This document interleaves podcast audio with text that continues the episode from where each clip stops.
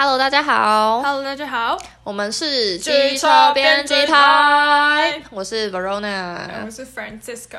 耶，我们现在又回来了。大家只就是大家可以猜一下我们现在干嘛？好像也猜不到。今天就是又是一个炎炎夏日，嗯、外面又下雨，台北一如往常的让人失望。台北真的是一直下雨。对，所以我们今天又怒定和美冰果室的 六。你不要再业配了。你可以讲冰淇淋就你的业配，OK 好。没有要夜配啊，但是我们最近就是开发了一家新的冰淇淋店，好不好？然后它就是用那种便当盒装，然后装满六球超饱满的冰淇淋，超好吃。我跟你说，那个 Verona 他在那边讲店名，但我们完全都没有办法获得店家赞助。但是我真的觉得就是。没关系，嗯、我我们讲久了，应该就会有人要来赞助我们了。对，我也是这样觉得。但今天重点就是，我们想要用个轻松的气氛，真的跟前两集一样嘛。我们首先是聊了呃癌症新疗法，然后体操美国体操的丑闻，然后接下来呢，我们第二集讨论到的是。呃，Sriracha，印度，啊，不是印度，叫 Sriracha 的那个辣椒酱在美国大缺货。对，没错。那我们今天呢，话锋一转。又来谈严肃的东西了，就是对，蛮严肃的议题，但是是也是有趣的议题啦。嗯，就是大家平常可能比较少关注到的印度文化。好，OK，那我们现在呢就是要来谈论，就是关于我们这这一周，嗯、呃，也是发生了一起就是震惊全球的案子。嗯，对，那。这起案件我不知道大家有没有注意到，那它其实是嗯源自于印度的嫁妆文化，他们的嫁妆这个习俗所引发的争议。那大家可能会想说，哎，嫁妆就嫁妆，为什么会有争议？对，那这起嫁妆的争议呢，它其实是引发了嗯总共五十七命的命案，真的非常多人，有人过世。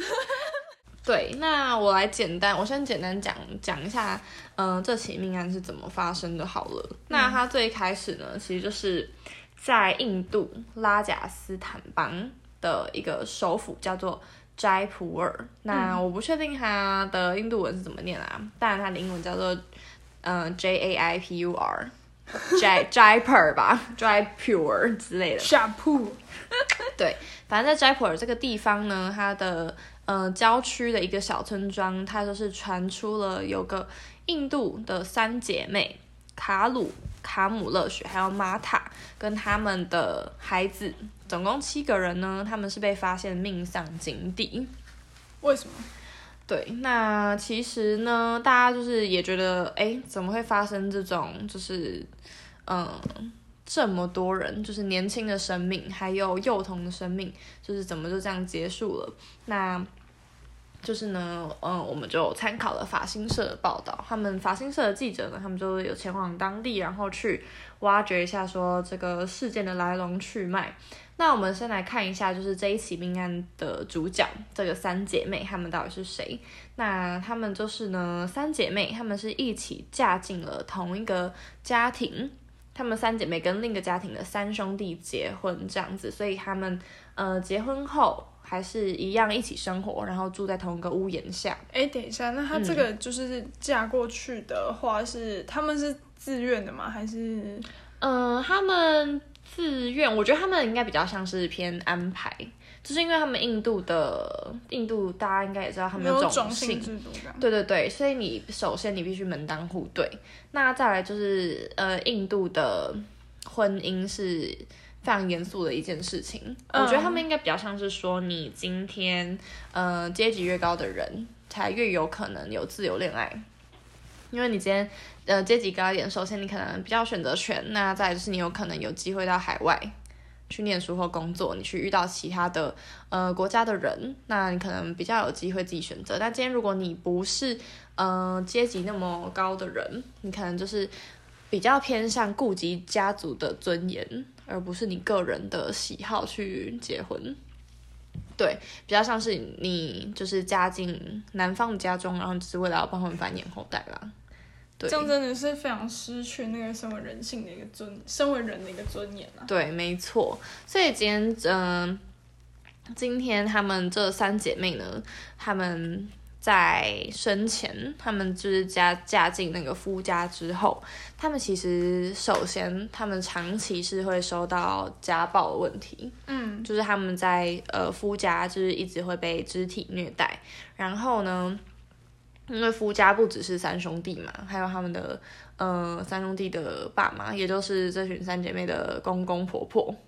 对，然后我是呃报道中是没有再说他们家中还有谁，但我们知道至少有这些人，嗯，嗯然后他们当地的警方是追查后，他们就有发现，哎，在井底死亡的这个三姐妹呢，他们的手机 WhatsApp，就像我们台湾都是用 Line 嘛，嗯，然后在那个呃，蛮多蛮多其他国家，欧美也都是有用 WhatsApp。对对对对对，比较偏亚洲地区 Line 呢、啊，然后其实呃欧美国家西方，对，用 WhatsApp 或是我也不知道还有什么其他 Skype，Skype 对啊 WhatsApp Skype 或者是 Message iMessage iMessage 对对对对对对对、嗯、对，然后所以他们就是警警方就有发现说三姐妹他们的 WhatsApp 里面，嗯有说。就是他们的公公婆婆，他们的夫家是他们寻死的主因，所以他们其实目前是被推测说是一起自杀案，嗯，不是谋杀。但问题是为什么要自杀嘛？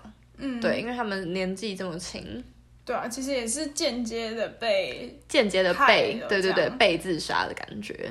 对，嗯、那他们在 WhatsApp 里面的讯息是说一句非常经典的，他们是说三个人一起死去，总比每一天都死一遍来的好。嗯、就是这个其实是非常沉痛的宣言。我觉得这其实听起来非常悲伤，嗯、因为嗯，就是其实我觉得在台湾的话，就是算是自由恋爱的事项。嗯、然后，如果是我的话，自己也没有特别去想过这个可能会就是。不自由，然后可能被安排，或者是今天说是媒妁之言，然后就这样子被嫁出去，或者是今天就这样子因而结婚，感觉会是一件非常怎么讲？你往后的生活不确定性很高，不确定性很高。然后你今天，呃，首先你你你已经是非自愿选择了，然后你在嗯、被家暴。这一件事情之后，这个生活对你来说一定是痛苦更加倍的，对，所以对他们来说，每一天醒来都像是哦，又要面对一次死亡的那个痛苦的非常深远，对。那他们目前呢，就是警方是还有继续在调查这三姐妹的死因啦，但基本上就是自杀。那这个三姐妹的父亲麦娜。他是说，就是他们都知道，三姐妹就是嫁入夫家之后呢，她们其实每天都很像活在地狱里面。对，那他的英文是说 living hell，对，嗯、就是你活着嘛，但是你活在地狱里面。那其实就像三姐妹的讯息讲的一样，就是跟死了没有两样。对，那你倒不如直接就是自尽，是不是还轻松一点？对，嗯、那那大家就是这一集 也是。这一集大家听的比较沉重一点，对，但就是大家也不要不要这样想不开，对对，OK，然后呢，哎，对了，就是那个，因为印度的话，他们基本上不是就后来在在一九六零年之后就废除这个嫁妆制，嗯，没错没错，我们我们来讲，就是我们等来谈一下他们嫁妆制度这个。嗯，法定上面的嫁妆制度，那就是说，嗯，他们在一九六零，像刚刚那个 Francisca，Francisca，Francisco 讲的，就是他们是在大概一九六零的时候，也就是距今六十多年前，废除了就是嫁妆的制度，也就是说，你今天要求别人要给你嫁妆是违法的。嗯，那为什么会这样？就是大家应该想说。哎，台湾大家给嫁妆不是还是一件理所当然的事情吗？就是其实如果去听，其实蛮多人要结婚的时候还是都会谈到嫁妆这个部分吧。你说现在吗？现在我觉得多少还是会听到吧。嗯，那时候我觉得它不，它不是不是法定，但是是大家有点约定成俗。对，就是会说，哎，那个女儿嫁过去大概会给什么？那他们那边要，但是我觉得会比较像是两边都会出到一些钱。可能有稍微讨论过，然后可能就说，哦，男方可能要车要有车有房啊之类的吧。对，嗯，但是其实像我自己，比如说之前。嗯，可能跟高中的同学聊天的时候，在我高中的时候，嗯、然后我可能听到说，哦，我同学他们要出国念书，要花一大笔钱，嗯，他就说，哎，我爸妈就说，那我以后就没有嫁妆，哦，这样，就其实这个观念还是在大家的心中烙印在，对对，真的是烙印，嗯、对，没错。那可是如果就是这个文化呢，到印度来讲，哦，先说一下嫁妆的英文是 dowry，嗯哼，我不确定有没有念错啊，D O W R Y，dowry。对，我不确定有没有念错，是 dowry 还是 dory，我其实不知道。但是反正呢，这就是嫁妆的拼法。然后他们是说，是说，他会立法禁止，其实是因为嫁妆它呃相关的骚扰或是勒索一直频传。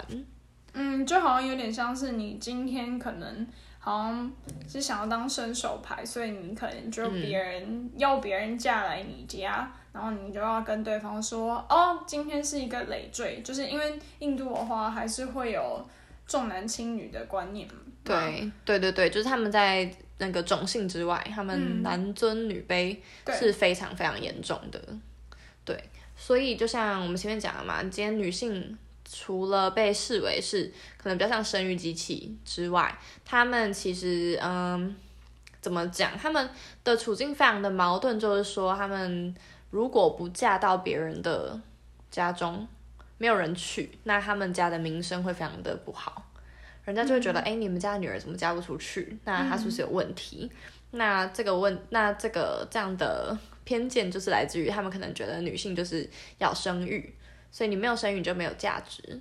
嗯，我突然想到，就是、嗯、可能像是女性，如果在印度被认为只是一个生育的工具的话，那其实就也想到说，像之前不是会谈到，可能像是月经贫穷的问题。哦，是。对，然后就会讲到说，可能像是印度或是尼泊尔，那他们对于女性有月经这件事情，就会叫他们说。哦，可能去月经小屋，因为他们会认为说月经有血嘛，只是一种不洁的象征。对，不洁，对，因为他们当地的宗教信仰还是一个蛮有一个蛮大的影响，对影响力，嗯、对大家还是会觉得说，呃，就就像他们女性如果月经来，他们是不能进去庙里面拜拜的。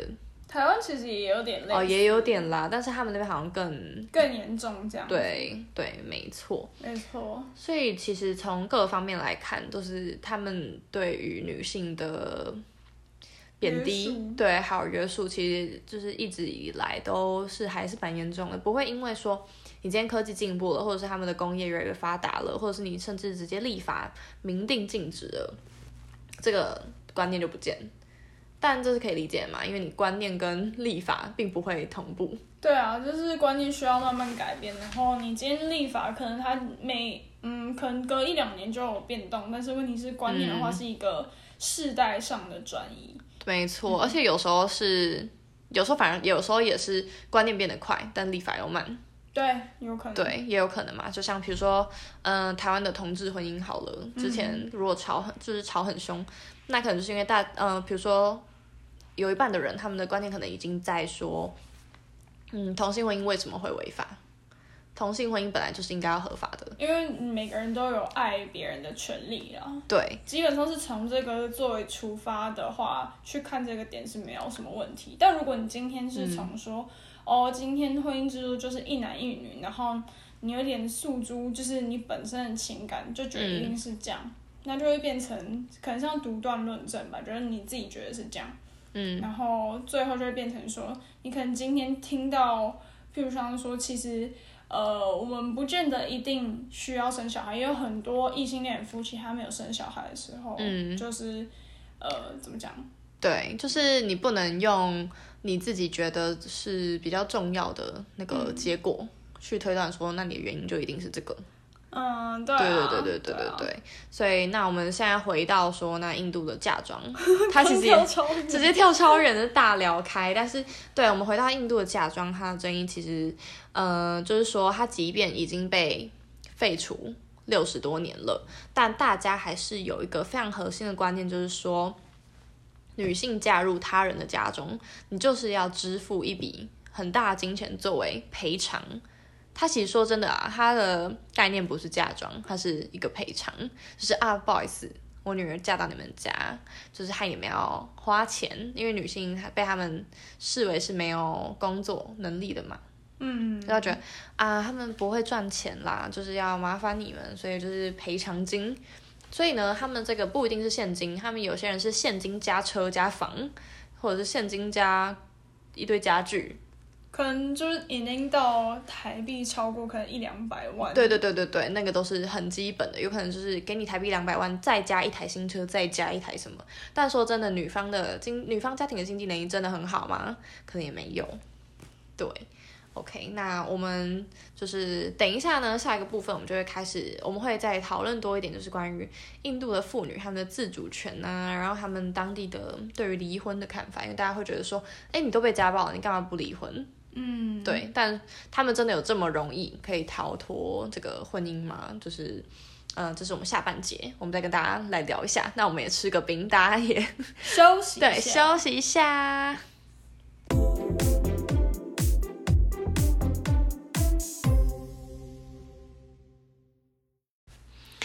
Hello，我们又回来了。嗨，冰超好吃。对，我们就是在大吃冰。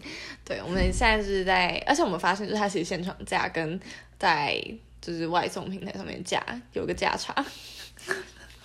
你想让大家知道我们是从外送平台买？不是啊，因为我们就是一定是订外送，因为我们不可能出去买，然后又在这边录音。对啊，没错，也是啊。没错，OK，那我们就再继续把那个 来聊一下印度这一起命案，然后还有它背后的一些历史。上，嗯，没错。那我们刚刚是有讲到说，因为对呃印度人来说，就是女性嫁别人家里是一一种亏欠呢、啊，不只是泼出去的水，对，还是欠人家的债，这样 是会突然突然。就是你嫁到人家家，然后你们家还要付人家钱，嗯的那个概念，嗯、就是可以可看出他们的地位非常的低落。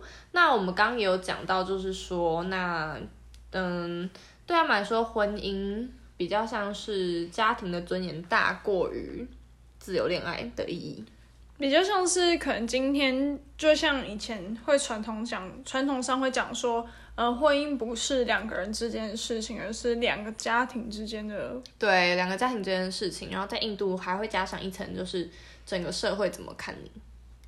对，所以对他们来说呢，就是你今天你想说，就是哎，如果他们因为嫁妆这么容易传出，嗯，家暴啊，或者是勒索的案件，那为什么呃这些女性不离婚，然后逃回家？但是呢，我们就是有查到数据，他是说离婚呢，在印度基本上是一个禁忌。那你今天，呃，在一百对印度的夫妇当中，只有一对会离婚哦，平均就一对。那台湾现在的离婚率，我记得非常高吧？我记得就是这几年是节节攀升。对，那这个这在印度应该是完全没有办法想象的，因为像比如说现在呢，大家可能会跟你，就是以前大家可能会说婚姻是爱情的坟墓，嗯，然后你就是呃，可能有些人会开玩笑说啊，反正在人家结婚之前都还有机会可以去抢抢看嘛。那现在大家还有说法是结婚之后他们还是可能会离婚呢，这样，所以就是其实这台湾的观念还是有蛮蛮开蛮开放的啦，对。对，那对印度人来说，这是呃不可能的，就是他们基本上是不可能用离婚这个理由来逃离这段暴力关系。嗯，那他们就是刚刚我们回到嘛，我们这一起命案的这个三姐妹，那他们呢，他们的处境其实就是跟我们前面讲的非常的相似，就是说他们的亲友也是知道说他们其实长期受到家暴。然后他们的家人也常常被勒索跟骚扰，就是男方他们会说，呃，你们嫁妆给的不够，再给我们多一点，不然我就要就是走人。但其实就是嫁妆的话，它的源头应该是要协助新人成家，然后在印度可能或者是其他的地方，然后他们就会认为说这个是一个必要的条件。对对，因为可能像是女儿嫁进别人家男方的家里的时候，就会被认为说，哦，他如果今天没有办法外出，不不论是他自己本身，或者是因为他社会受限，对对对，嗯、那他可能就会认为说，那你今天嫁过来，然后你要吃我的，又要喝我的，然后还要住我家或者什么的，嗯、你就应该要给一个补偿。对对对对对，有点像是这个感觉。但他本来不应该是这样子的。对，他其实利益应该要是良善的。对对，他其实因为婚姻基本上应该要是一件欢乐的事情。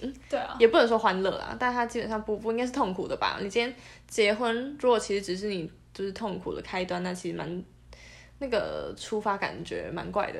只是为了一个形式，而不是真的去体会其中的美好，这样。对对对，因为像就是这一对三姐妹，她们其实是在呃婚姻之前，她们都是有受教育的人，所以他们的家庭其实算是开明的，就是他们的父母，他们是很努力让他们有办法去受教育。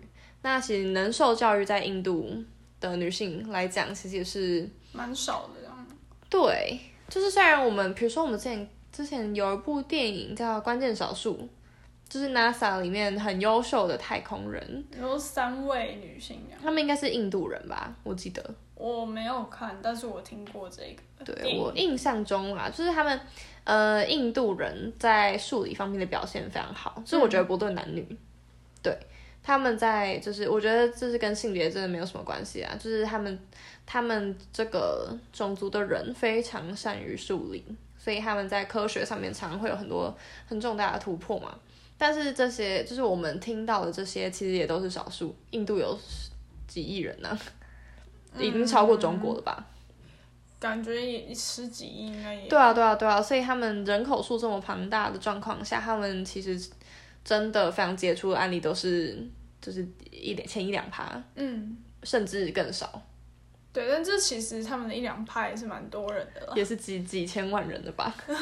对，所以就是说，他们今天好不容易受了教育，可是最终他们的终点还是为了嫁进别人家里。那我觉得这个因果关系蛮怪的。嗯，对对对。但是呢，那时候呃，记者去采访说，就是嗯、呃，为什么？那你们为什么不要帮，不要让这三姐妹脱困？然后他们的亲友就是说。嗯，一旦他们结婚了，他们就是要待在夫家，这样子才能维护家庭尊严。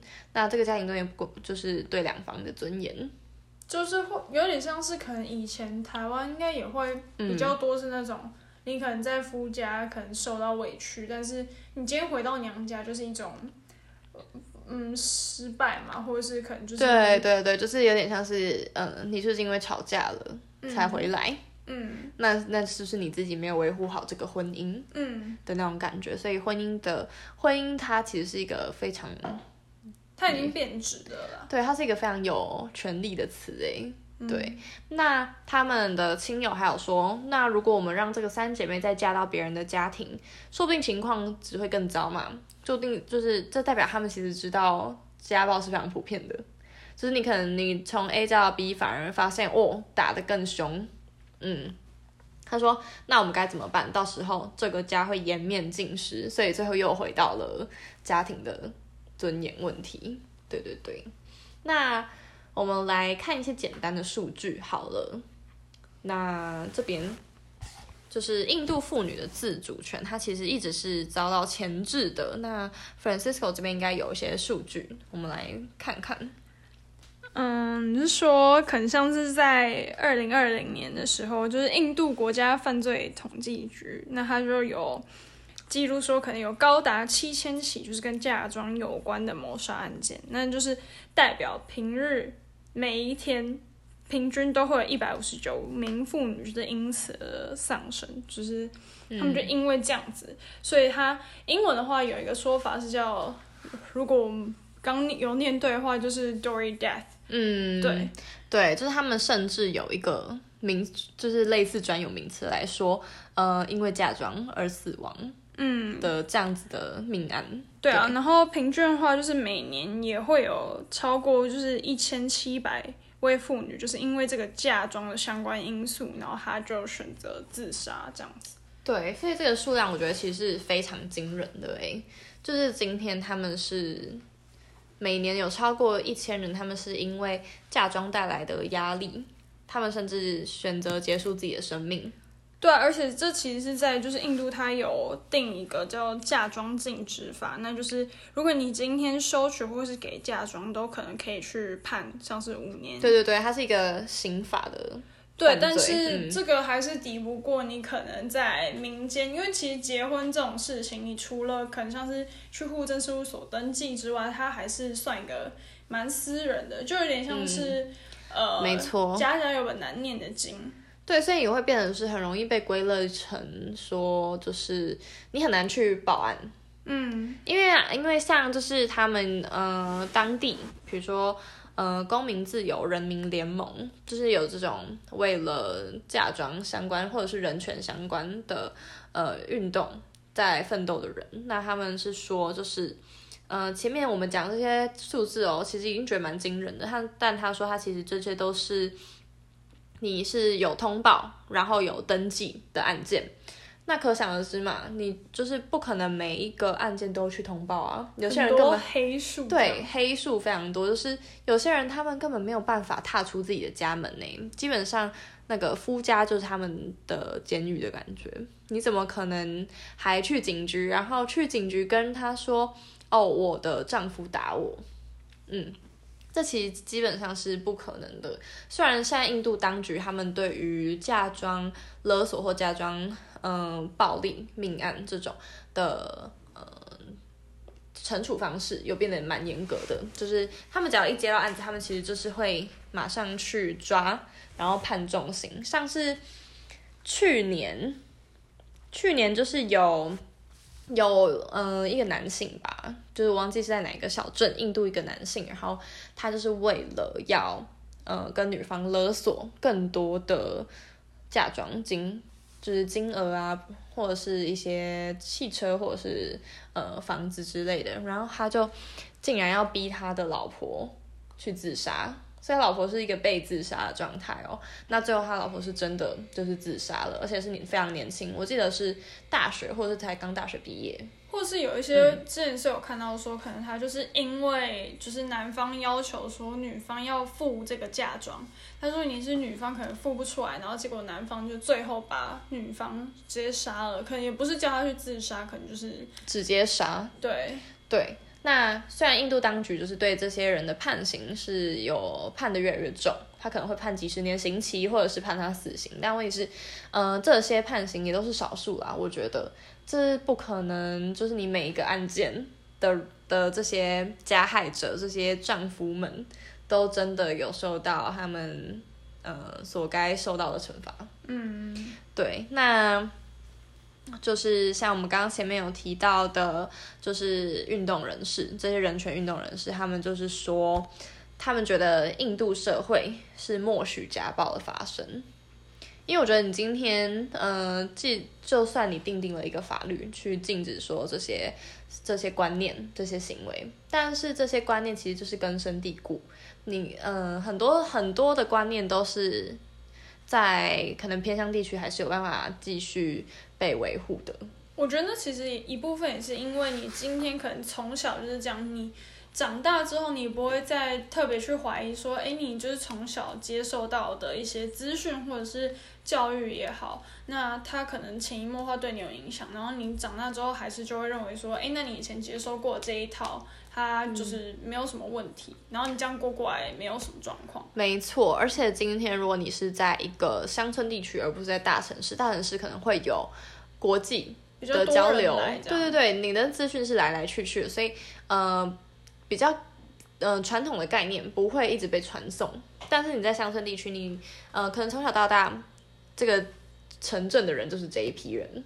那你这些观念就会一直被复制下去，所以其实就是他说，这个社会默许家暴发生，然后印度妇女们就因此被长期困在很压抑又很残暴的关系当中，然后这些运动人士也会觉得说，印度政府其实是真的愧对非常非常多的妇女，因为你今天你行动有点来得太慢了，就有点像是我们。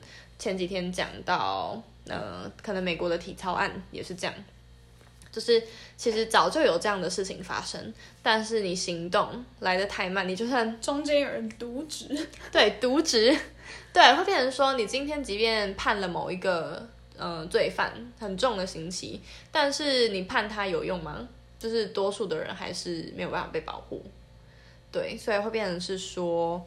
嗯，这样子的问题有没有办法真的被解决，或者在这几近几年有没有办法被解决？我觉得其实看法，我们的看法是蛮悲观的啦。嗯，而且像就是可能像二零二零年疫情，就是 COVID 开始之后，那可能就是家暴的案件会上数量上升嘛，就在全球其实基本上对，没错，都有一个这样的状态。那我相信在可能，譬如像是一些比较。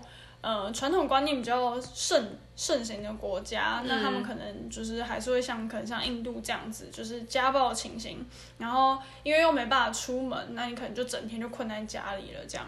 没错，没错。所以就是，但说真的啦，我觉得这些外力其实都不应该是政府就是没有办法好好插手的原因。就是我觉得政府它其实是有力量的，它有资源。但是就是看他们怎么用嘛，因为如果只有小小一群人愿意付出的话，其实，呃，这个制度就不会完善。那你就是比如说印度长期也知道，就是他们自己的阶级非常的分明啊，然后他们的贫富差距非常大，然后他们的城市跟乡村地区的资源落差也很大。那那这些。就是不管是不是妇女，我觉得妇女之外，一定还有非常多的少数族群，他们也是受到压迫。对压迫，我相信当地的可能 LGBTQ 或者是当地的少数族群，比如说亚裔，或者是呃他们比较少接触到的种族的人，一定也都是会受到压迫的。嗯，没错。所以呢，今天就是跟大家分享这一则，大家第一嗯第一次听到这个命案会觉得很离奇。对，因为它就是三姐妹命案，但是如果你去深究它背后的文化脉络，它其实就是一个非常沉重，它就是一个社会缩影，然后是属于印度社会、嗯、它整个承袭下来的文化，嗯、然后导致陋习。对对，那那这样的话，Verona，你对这个有什么看法？嗯，我自己哦，就是我那时候在看到这一则的时候呢，我是觉得。我觉得很悲伤吧，就是你看哦，我觉得有个蛮讽刺的点，就是说今天这个三姐妹她们的手机讯息里面其实是找到线索的。那今天她们在，她们虽然住在乡村地区，但是她们的科技还是蛮先进的吧？她们还是可以跟我们一样都会传讯息啊，都可以用社群媒体。但为什么这样的事件还是在二零二二年的现在还发生，而且一次死的是三个年轻的女子跟。两个小孩，两个已经出生的小孩跟两个还没有出生的小孩，就是我觉得这个是非常让人难过的。那我相信在台湾，其实虽然我们的法律一直有在跟跟进啦，对，但我相信应该还是会有一些就是传统的观念，会压压抑到就是少数族群，或者是压抑到妇女，或者是一些呃权力上相对弱势的人。所以我会觉得，即便今天社会。硬体上是先进的，但是观念上有时候就是一个不不对称。嗯，对对对，那你怎么看，Francisco？我觉得这其实就是一个从上到下的一个状态，要要怎么描述？就是很今天就是这个文化它已经传承很久了，然后你现在突然可能。比应该说是，我觉得现在这件事情爆出来也是好的，因为其实有更多人，然后更多不同国家的人看见这个问题，嗯，那可能就会有更多媒体想要去报道这样子，嗯，我觉得也是比较好，但是就有点像是说，你今天要出了人命才会有改革，对对对，才受到关注，对，那我觉得这点是有点欠缺，因为像是在医学上的话，也是会蛮强调，可能像呃公卫啦。就是预防胜胜于治疗嘛，那你今天可以从还没有发生这件事情的时候就去试图要先去防范，那我觉得这个才会是一个比较好的方向。然后我觉得政府其实也应该要站在这个预防胜于治疗的角度去处理事情，嗯，对，那不然很多社会问题其实它本身也都不会发生嘛。对啊，而且我会觉得在这些事件当中，我觉得政府不能一直被形塑成一个有点至高无上的角色，因为他们里面也是由我们平民组成的啊，都是人嘛。我们都是国家公民的话，你应该从小到大也都知道这些现象、这些问题，它可能就在你身边发生，或发生在你身上。那今天就是这些问题一直被传传袭下来的时候，那为什么会这样？几十年过去了，为什么没有改变？对，我觉得这是今天来带给大家一些沉重的反思。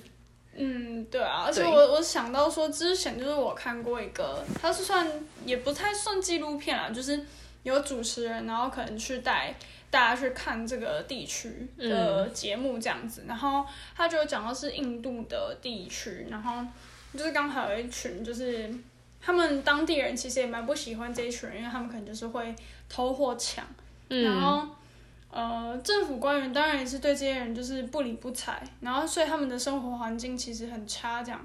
然后那主持人就想要去了解说那整个状况是怎么样，嗯、然后他有去协助这些居民，就是呃那些被大家讨厌的这个群体的人说，哎、嗯，那政府是不是可以针对他们住的地方有所改善？像他们其实也没有供水啊。没有供电，嗯，就是基本生活条件非常的差。对，然后但是他们打给政府，就是那个主持人，他去跟政府谈，然后他也直接去面对面去问那个政府官员说：“哎，那你要怎么去帮这一些人？”然后那个政府官员就直接拿电话起来就说。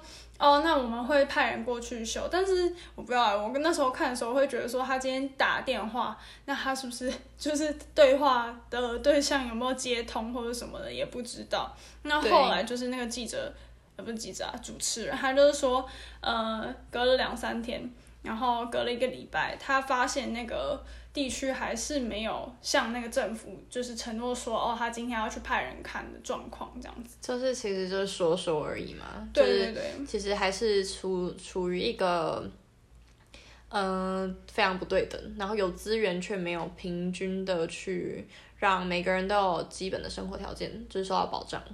对啊，觉得基本上还是会需要呃从上至。嗯发动一些可能，譬如像说政策啦，然后可能他实际有去执行，然后或者是他对某一些群体，他可能面对呃他自己的处境比较弱势的时候，有一些帮助，这样。没错。对啊，那没有的话，那就没办法，嗯、真的。就是真的，因为我们是可能我们想要尽一份心力，可是可能。你我就是 podcast 前面的你或我们正在讲话的我们，就是我们其实是呃，可能心有余而力不足。我们就是小虾米啊。对，我们就是我们不可能跟你说 OK 没问没问题，我帮你修，直接给你四百亿这样。哎、欸，没有啊，我们可能连自己 四百亿。对啊，就是你可能哎这边修一下这个水管，那边修一下墙壁，这边就是帮他们清掉垃圾，这边帮他们物质重建。其实问题是这些钱都不在我们身上，哎，说不定就是今天政府就假如说可能像我不知道是不是实际讲啦，但我推测可能就是如果你今天这个文化也是升值在这个国家的每一个人的心中的话，那你小到家庭上到政府，小到家庭、嗯、就小到个人，然后上到政政府，就是。他可能脑袋里面都还是有这个意识，那他今天理智上知道说，哦，我法律要这样定，就是禁止嫁妆，可是他可能实际的法律内容，他还是会有一种偏向是，呃，可能不想要去探讨这个问题的可能，然后他执行的时候也有可能觉得说，哦，这个好像没有这么严重，不太确定啊，但有这个可能，对，对啊，有这个可能，所以就只能说，就是社会的观念是必须要一直。推陈出新的，好劝世啊！对，劝世结论。对，我们这一次呢，聊这一题非常的沉重，但还是觉得这是一个值得一聊的话题啦。对，就是因为毕竟就是呃，这是世界上各个角落都有发生不一样的，不管开心或难过的事情。嗯，对，那就是希望借由这样子的方式来让大家可以更了解一点。当然，我们也是平常我也是没有关注什么印度新闻啦。但是应该说，就是这对我来说是一个比较遥远的文化，所以我必须要花比较多的时间去研究它的脉络。嗯，对。但我会觉得，就是对，每个每个文化跟每个事件，它都值得大家去再多看一点它背后脉络的地方。嗯，对对对对，希望大家都能够过得好啦。对，没错。OK，那我们今天就先聊到这了。耶，谢谢大家，谢谢大家。那呢，我们现在就是在 Apple Podcast，在 KKBox，在 Spotify。还有在 SoundOn 上面都有我们的节目上架，欢迎大家就是去收听啊，然后帮我们按一下五颗星，然后给可以给一点回馈赞，对，或者是就是可能直接就追踪，然后订阅，开启小铃铛。对，没错，我们就是不定时更新这样，毕竟新闻事件就是来的如此突然，我们也是。对，就是希望尽可能在嗯、呃、事件发生之后，就来跟大家聊一聊。对，那有一些事件它其实是就是可能呃稍纵即逝，但是它其实有可能是它这个事件结束之后，它有一个很深远的影响，或者是它其实是一直不断发生。只是对，只是今天我们刚好看到某一个。对对。但是不代表它就是只是一个单一的事件，没有错，没错。那我们今天就先到这喽，我们继续吃冰，吃冰，大家也可以吃个冰，大家炎炎夏日吃冰，OK。那有什么好吃的冰，也可以推荐给我们，OK，OK，超爱吃冰的，没错。好，那我们就下一集见喽，下一集见喽。我是 Francisco，我是 Verona，我们是机车编辑台，下次见，拜拜。